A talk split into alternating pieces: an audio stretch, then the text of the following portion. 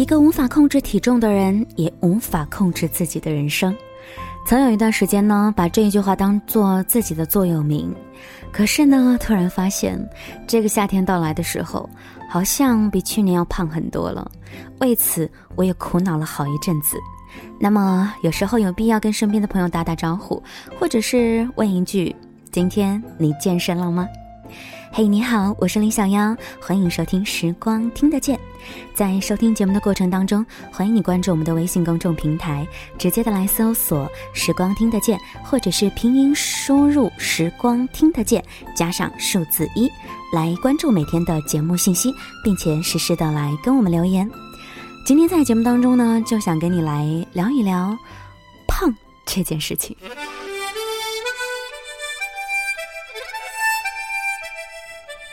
前一阵子，一个朋友和我说：“哎，你是不是该控制一下你的体重了？”我上下扫了自己一眼，反问道：“我有很胖吗？”他翻出几张一年前的照片，我定睛看了看，从前的瓜子脸已经变成了圆圆脸，自己吓了一大跳，但还是很不情愿的要承认这个事实。我习惯性的反驳了一下：“嗯，可能……”这一阵子天天写文章，熬夜熬得太过了吧？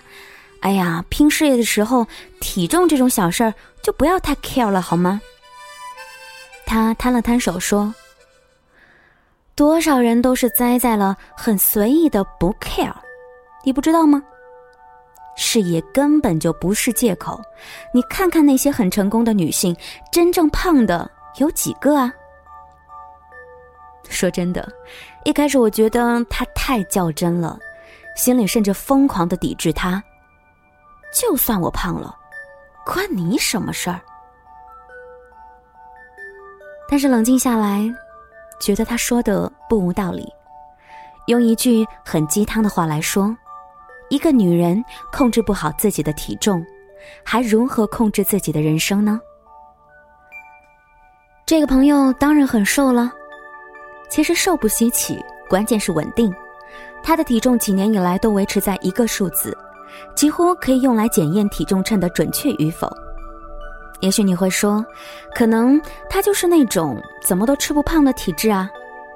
不，完全不是。他并不是吃不胖，而是自打我认识他开始，对于吃他就控制得很严格。他吃饭真的是每顿吃到七成饱。这种近乎残忍的自律，让他的高颜值始终维持在一个很高的标准当中。当然很羡慕啊，但是回过头想想他对自己的狠，又觉得这种美，真不是羡慕就可以得来的。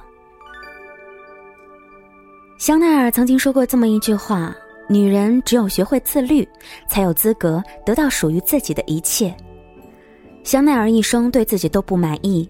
常常坐在镜子前观察自己，叩问自己。他的交际圈很广，却常常忽视应酬，把更多的时间用来创造时尚。他自己也说，对于自己的选择，有时也会感到很厌烦，但是要活出自己喜欢的样子，不得不如此。人有惯性懒惰和拖延症，自律真的不是一件很容易的事情。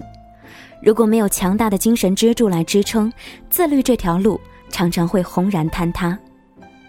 我们就拿控制体重这件事情来说吧，因为还没有胖到不能忍受，也没有更大的欲望去支撑，我的减肥计划实施的一点都不顺畅，常常因为一些好吃的东西管不住嘴，结果废掉了一个月的努力。但是我有另外一个好朋友。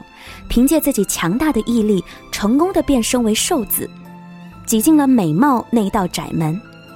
我向他取经，他回了我一句相当狠的话：“人不虐己，天诛地灭啊！”他开始减肥，疯狂的运动，饮食节制，然后变成了现在这个样子。当然，其中的艰辛，没有试过的人是不会明白的。他后来常常和人感慨：“如果你不虐自己。”就会轮到别人来虐你。我把这句话改变了一下，我认为，如果你不控制自己的人生，那么就会有人来控制你的人生。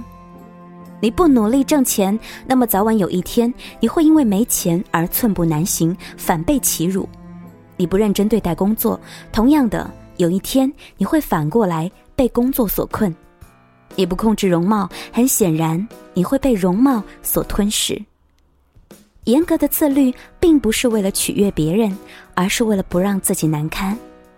那些在自律当中慢慢前行的女人。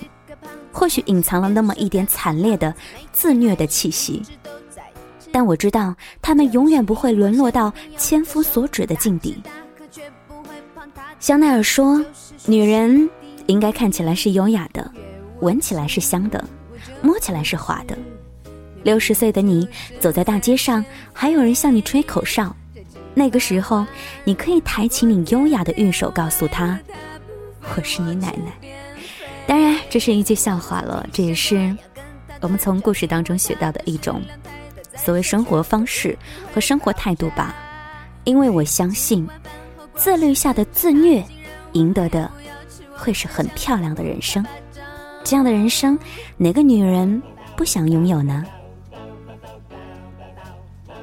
谢谢你的收听和关注，这里是时光听得见，我是林小妖。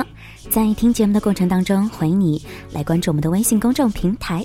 每个周一到周五的晚九点，会实时来推送节目信息。直接的搜索“时光听得见”，或者是拼音输入“时光听得见”加上数字一。好啦，今晚温柔的跟你说一句晚安，明天再会。我总觉得自己是个胖子，很想变瘦的死胖子，每天还是一直都在吃，总是骗自己难吃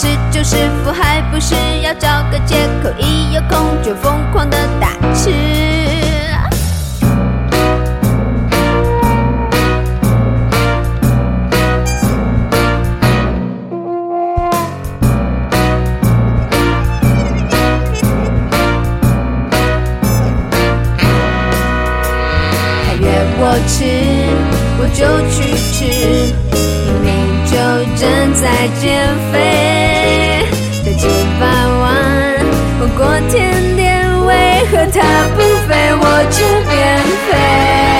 我曾经想过要跟他断交，因为他的食量太大，再下去我一定会爆炸。每次吃完饭后过十分钟，他竟然问还要不要吃，我只想要呼他巴掌。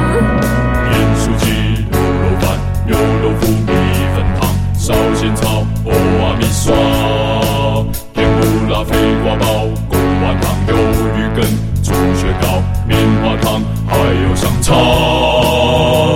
有完没完这四手字，也没人逼我吃，自己失控还怪别人，承认吧，你